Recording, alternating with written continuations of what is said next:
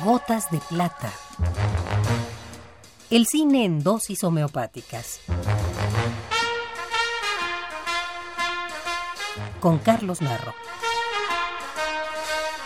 El cine en dosis homeopáticas. Gotas de plata.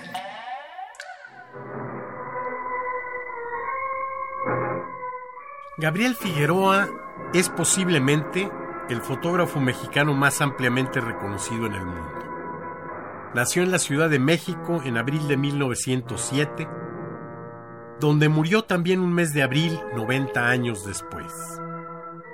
Realizó estudios de violín en el Conservatorio Nacional de Música y de pintura en la Academia de San Carlos. Desde muy joven entró a trabajar en un estudio fotográfico, lo que definió su vocación y su vida. Estudió en Hollywood con el gran cinefotógrafo Greg Toland, de quien aprendió una depurada técnica en el manejo de la luz. Pero sus mayores influencias las encuentra en su propio país,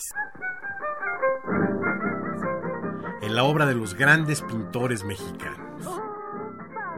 Su acercamiento al cine ocurrió durante la filmación en nuestro país de la malograda película Que viva México, del gran director del cine soviético Sergei Mikhailovich Eisenstein, en donde recibe la influencia decisiva del fotógrafo ruso Eduard Tissé. Esto es lo que hará la perla.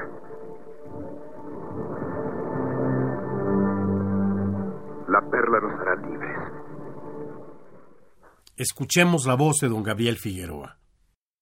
Yo tuve la fortuna en Hollywood de de ir con el maestro Toland. Toland era uno de, el mejor fotógrafo que había en el momento allá, lo seleccioné y me aceptó como alumno. Fue el que revolucionó la fotografía cuando se hizo el Ciudadano Kane. En 1934 se incorpora al cine mexicano en la película de Chano Urueta El Escándalo. Y en 1936 fotografía la película de Fernando de Fuentes allá en el Rancho Grande, que es considerada la fundadora de la industria cinematográfica nacional.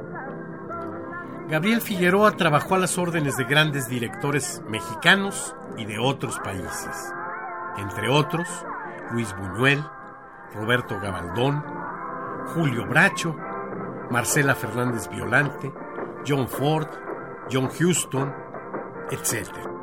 Pero su colaboración más estrecha y productiva fue con Emilio el Indio Fernández, con quien trabajó en más de 20 películas, entre ellas sus notables Pueblerina, María Candelaria y Flor Silvestre. Dejaron a Juanito debajo de un montón de piedras en la montaña y regresaron a su hogar. Dicen los ancianos que caminaban como sonámbulos al atravesar la aldea y la perla que había sido la esperanza y la belleza se convirtió en fealdad,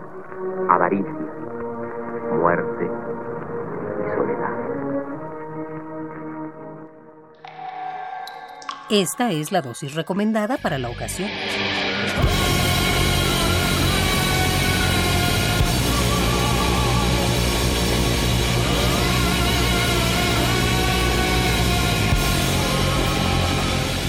Gotas de plata.